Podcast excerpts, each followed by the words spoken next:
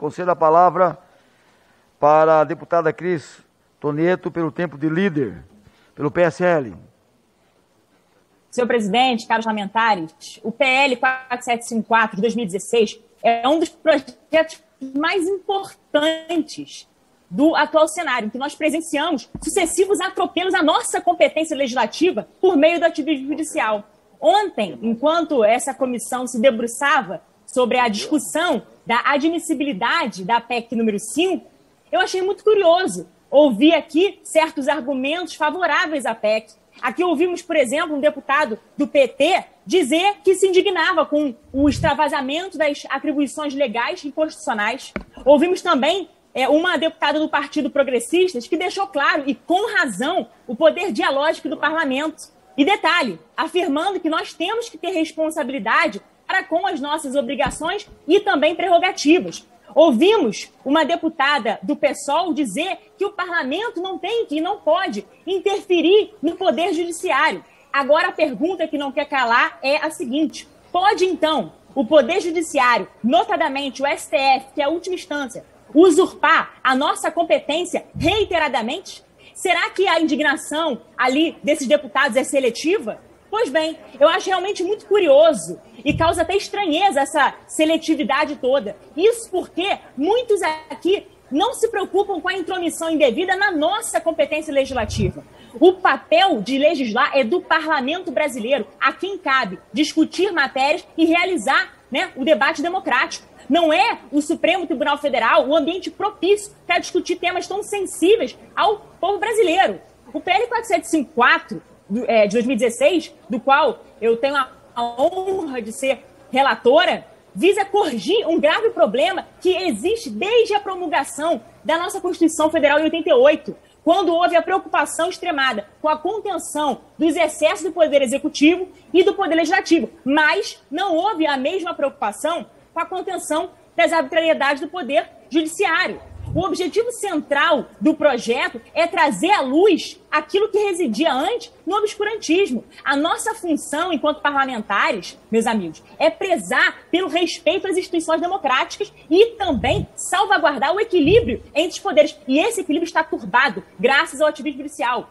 Contudo, né, na medida em que o STF se agiganta, invade a esfera legislativa, usurpando a nossa nossa competência, aí nós temos o famigerado ativismo judicial. E é exatamente a nossa obrigação reagir a isso, para inclusive fazer valer o que está no artigo 2 da nossa Constituição Federal, que trata do princípio da tripartição dos poderes, do sistema de freios e contrapesos. Não pode um determinado poder ficar sem freio. Precisamos, enquanto legisladores aqui, buscar um remédio adequado na proporção da gravidade da doença, enfim, fazendo uma simples analogia. E, infelizmente, eu também preciso dizer que o ativismo judicial ele tornou-se uma grave afronta ao nosso Estado democrático, ao sistema democrático. Não se respeita mais o princípio da soberania popular. Não pode os ministros do STF, por exemplo, se arvorarem no direito de decidirem a revelia da vontade popular que é soberana. Mesmo os ministros estão aí adstritos à observância e ao respeito do poder constituinte originário, que é o povo. Não se pode usurpar esse poder, sendo que nós, parlamentares, é que somos os representantes eleitos legitimamente, pelo voto. Nós representamos a voz do povo. Nós fomos eleitos democraticamente. O que não pode acontecer é nós delegarmos a nossa função de legislar a 11 ministros da Suprema Corte que sequer se submeteram ao voto popular. Isso é, na minha opinião, além de tudo, uma subversão da ordem jurídica. Estamos assistindo aqui uma espécie de inversão completa de competências. Por quê? Um executivo que fica refém e não consegue é, governar. Um STF que quer não só julgar o que seria da sua função típica, evidentemente, mas também quer legislar, investigar, enfim, que sabe governar o país. Vemos aí um legislativo muitas vezes acovardado e que aceita se apequenar, isso que é o mais absurdo de tudo, aceita se apequenar diante do absolutismo da ditadura da toga. Isso é uma aberração, se me permitem, né? Isso tem que ter um limite que cabe a nós, parlamentares, honrando, honrando, evidentemente, o voto popular, cabe a nós, parlamentares, restabelecer esse limite. Nós não podemos delegar a nossa função simplesmente. Né? Não é possível isso. É, nós ouvimos aqui uma miríade de argumentos que, sinceramente, não se sustentam. Isso cabe a nós, parlamentares. Nós devemos honrar o voto que nos foi confiado para colocar um freio ao ativismo judicial. E também, é, obviamente, esse ativismo que vem solapando a democracia. É exatamente por isso que nós estamos aqui para votar, como é, é, já foi dito aqui insistentemente, para votar e, se Deus quiser, aprovar o PL 4754 de 2016. Não se trata de qualquer tipo de retaliação, como de forma irresponsável, absolutamente falaciosa. Muitos tentaram imputar. Ontem, uma deputada do PSOL disse que esse projeto representava uma é, vingança bolsonarista contra os ministros do STF. Isso é o cúmulo do absurdo, eu diria mais. É propagação de desinformação e de propagação de fake news também. Com todo respeito, né, isso é um, um atestado, eu diria, de ignorância completa quanto ao histórico do projeto. Esse projeto ele foi protocolado em 2016, meus amigos. 2016, quando Bolsonaro nem sonhava em ser presidente da República ainda. O projeto foi protocolado quando a Dilma era ainda presidente. E a deputada vem dizer que esse projeto é uma investida bolsonarista contra o STF. Francamente, isso é muita desinformação mesmo. Além disso, o projeto ele esteve na pauta em 2019 e foi amplamente discutido aqui no âmbito da CCJ. Foi, houve ali um lindo debate democrático. Agora, o projeto retornou para a pauta justamente para sua votação. E isso deveria ser motivo de alegria para todos, até porque o projeto ele visa proteger a competência legislativa em fase da usurpação de competência, que tem sido levada a efeito pelos ministros da Suprema Corte. Então, eu diria que é nosso dever moral salvaguardar as nossas prerrogativas e atribuições que constantemente estão sendo violadas. Do contrário, eu pergunto aqui, se nem os parlamentares protegem as suas funções, para que, que serve esse parlamento? O que nós estamos fazendo aqui? Isso não é um mero, vamos dizer, espetáculo circense, é, circense, perdão, é a realidade. Isso não é um espetáculo é circense, é a realidade. O ativismo inicial ele existe e precisa ser remediado com a aprovação desse projeto, que será, preciso dizer, o primeiro pressuposto jurídico necessário para restabelecer a própria autoridade deste parlamento, como foi muito bem dito pela deputada Bia Kicis. A aprovação desse projeto é uma necessidade premente, justamente para o reequilíbrio entre os poderes da República.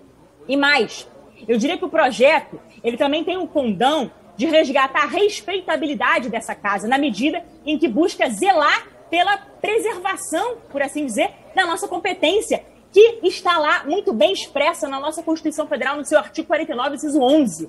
É da nossa competência. O que é, no mínimo, vamos dizer, curioso, é que é, parece que muitos aqui não leram sequer o meu substitutivo. Não se fala nem de poder executivo, fala-se de preservação da competência do Congresso Nacional. Não se fala de Bolsonaro ali. A oposição vê Bolsonaro em tudo.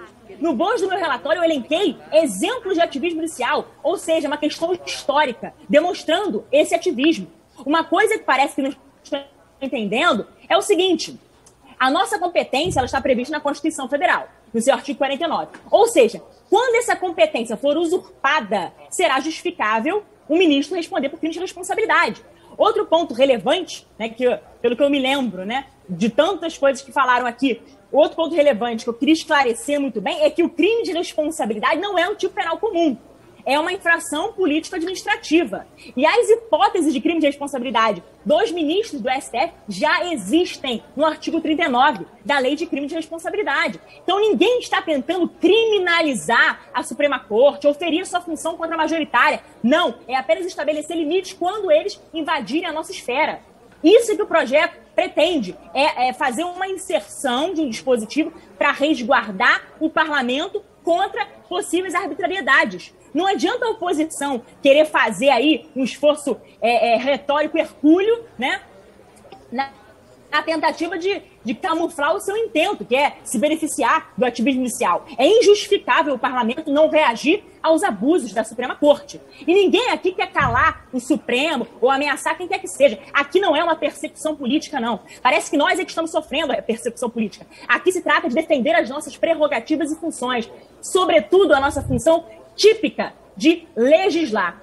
Só me causa estranheza subverterem a realidade objetiva das coisas na tentativa de ludibriar boa fé de terceiro. Né? E também queria, para caminhar para o fim, é, fazer jus aqui, ou melhor, é, relembrar as palavras do deputado Cherini, que muito bem falou, que isso aqui não é um futebol, não é um jogo de Fla-Flu, não. Aqui nós estamos com muita seriedade tratando de uma pauta que o povo está clamando nas ruas. O povo quer o reequilíbrio entre os poderes. Buscamos estabelecer esses limites ao ativismo. Isso cabe, isso é tarefa precípua do parlamento estabelecer esses limites para que não haja agigantamento, sobreposição de um poder sobre o outro. E ninguém está aqui praticando qualquer tipo de revantismo. Isso é uma grande falácia. Quem alega isso, além de tudo, está sendo leviano e injusto. Então, isso realmente, senhor presidente, nós não podemos admitir.